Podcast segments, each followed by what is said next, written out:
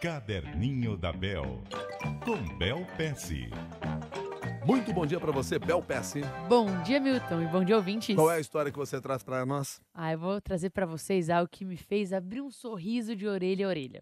Estava procurando vídeos na internet, tal, e acabei caindo no vídeo de uma senhorinha de 96 anos, indiana, que dá aulas de yoga até hoje, com 96 anos. Você imagina o vídeo, né? Mostra a senhorinha super flexível, mostrando as, como vai para um lado, como vai para o outro, faz todos os movimentos ainda. Eu me, eu me senti meio enferrujada, para falar a verdade, viu? E eu achei muito fofo algumas das coisas que ela falou. E uma lição de vida. Eu fico imaginando, poxa, viver 96 anos, né? Imagina o quanto tem de história para contar, de pensamento para passar. E ela falou duas frases que me marcaram bastante. Uma, ela falou que muitas vezes as pessoas ficam revivendo algum passado que foi muito bom ou esperando que o melhor dia da vida venha no futuro.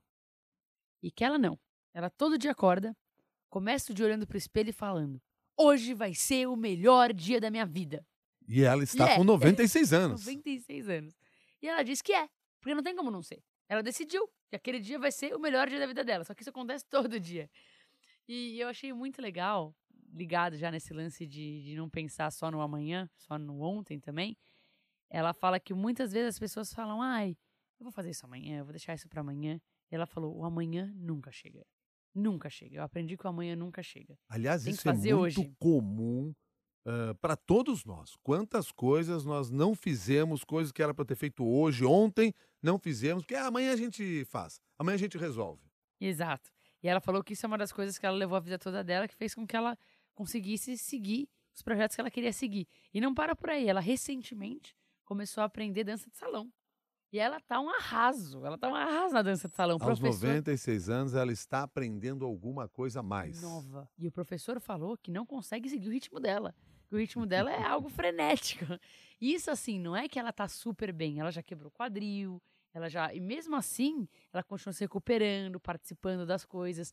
Eu fiquei encantada com aquele vídeo, então eu queria compartilhar com o pessoal. Enquanto nós estamos conversando, eu entrei aqui no vídeo da professora de yoga Tal Porchon Lynch, de 96 anos, ela é indiana naturalizada americana, e eu vou pegar esse link aqui e colocar no nosso Twitter também. E você? Você pode escrever para nós em caderninho da Bel, arroba cbn.com.br. Até mais, Bel. Até mais.